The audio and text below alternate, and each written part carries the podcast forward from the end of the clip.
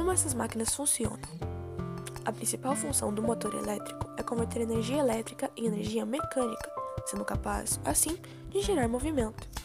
Em geral, são máquinas de fácil construção e fácil adaptação com qualquer tipo de carga.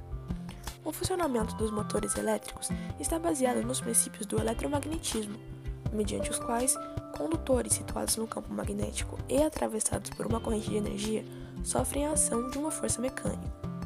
Olhando para o interior de um motor, quando o dispositivo é conectado à corrente elétrica, a mesma chega a uma bobina, que está posicionada dentro de uma peça chamada retor. Quando a bobina recebe essa energia, ela se torna um eletroímã e passa a emitir um campo eletromagnético, que entra em um processo de repulsão com o campo gerado pelos ímãs naturais, levando o retor a girar e proporcionando, assim, o um movimento da máquina.